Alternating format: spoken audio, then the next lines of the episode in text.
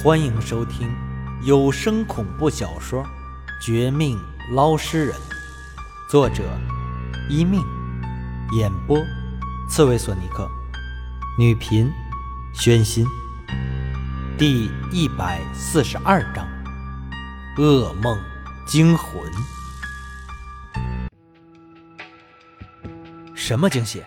陈局，您慢点说，我怕我听不清楚。刚经历老钱事儿的我，心情还比较郁闷。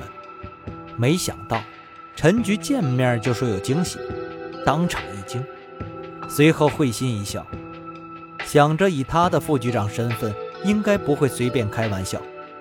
果然，陈局和我一起散步在这半夜街道，慢条斯理说了一件不算大，却也不算小的喜事儿。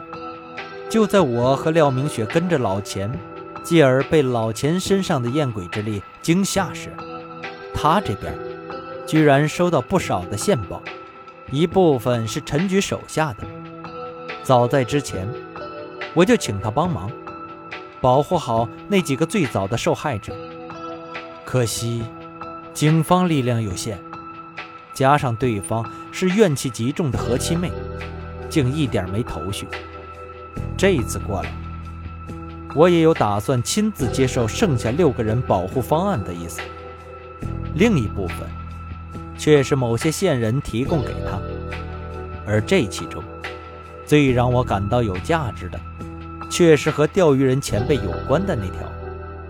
陈局的人，竟然在江城北城区一个废品收购站附近，见过钓鱼人前辈。似乎钓鱼人没有失踪。只是出了意外，神色惊慌，满脸污垢，跟乞丐差不多。对此，我极度震惊，有点不信，却又见他递给我一张照片。照片上的人，正是那晚上失踪出事儿的钓鱼人，心中顿时一沉。对面的陈局见我有些消沉，赶紧话锋一转。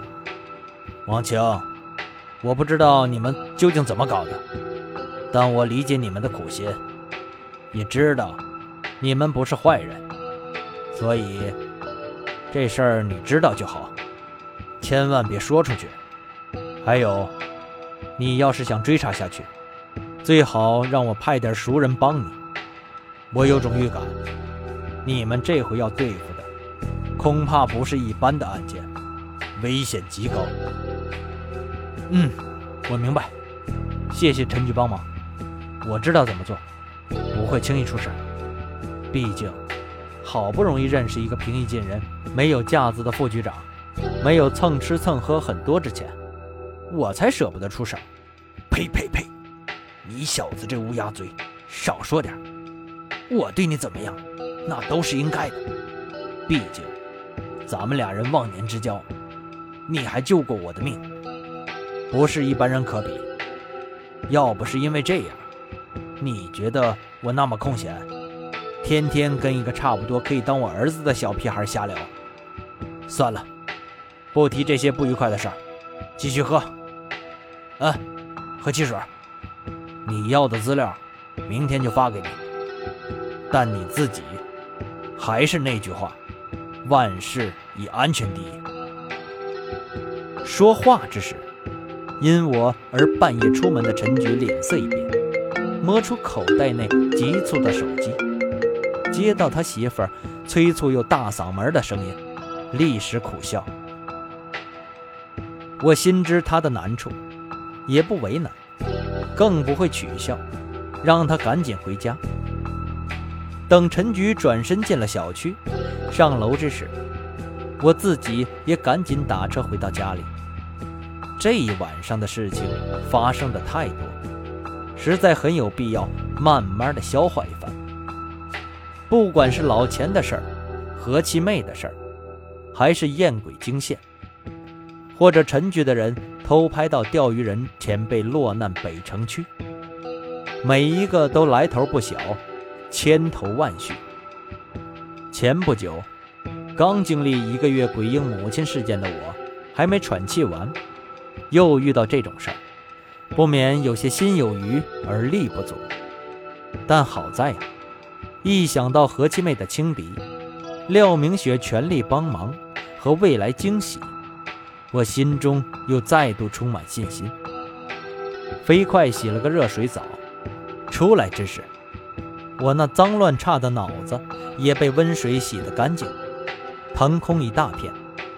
进卧室之前，偷偷瞥看装着老宋鬼魂的空瓶子一眼，见他没有我的威胁，却也睡得很香，心下也安定不少。接着，照例将家里的红绳捆在一些要害地方。虽然这法子已经被何七妹附体的老钱打脸，但他轻视我，应该不会上门。可我却可以借此预警其他对手。鬼知道，何七妹之外，会不会还有什么冤魂厉鬼存在？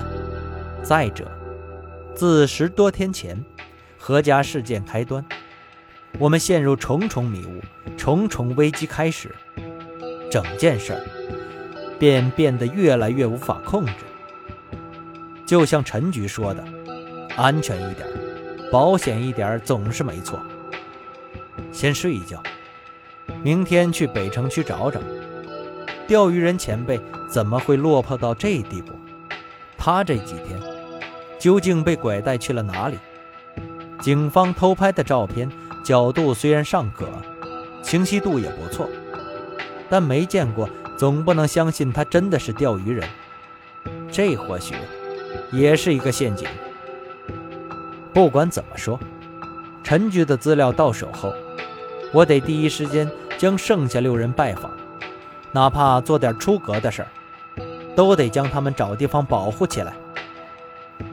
这些老年人也是可怜，被人骗钱不说，还一个死了，一个成了厌鬼的行尸综合体。那何七妹报复的太猖狂，可至今没有表露出半点对何家人的行迹。是否太离奇古怪？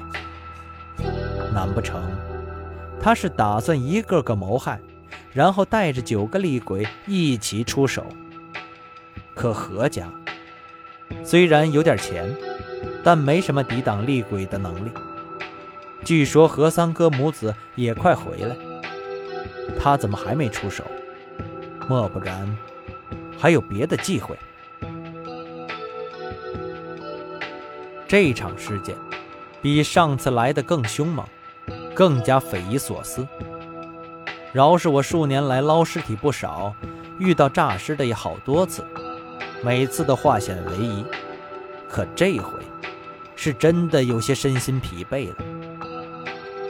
原因是多方面的：一是何七妹聪明和狡诈，出手狠辣，比鬼婴母亲有过之而无不及。即便他昨夜轻视我们，看似不太会关注我和廖明雪的行动，但这几天给我们的印象几乎无敌。何况最新情报是钓鱼人前辈都吃大亏。其二嘛，也是何家上空笼罩的迷雾太大、太多、太玄奇。直到这一刻，我还是不能理解他们全家人的行为。就算何七妹被何家人害死，她应该找何三哥或者何大姐之类的报复，而且也很轻松的。凭什么非要绕这一大圈呢？还将我们扯上？这背后肯定藏着一个更大的阴谋，更大的算计。就像鬼婴集团和天机门勾结，藏在鬼婴母子背后，却不想自己出事儿。反而让鬼婴母亲成为罕见的女鬼将。这回何家的怪事儿，让我隐隐有种直觉，他不但没有完，反而才真正的刚开始。我的危机和挑战远没有结束。分析完这些后，我带着种种惊疑，慢慢睡了过去。没多久，却又被一阵噩梦给惊吓醒来。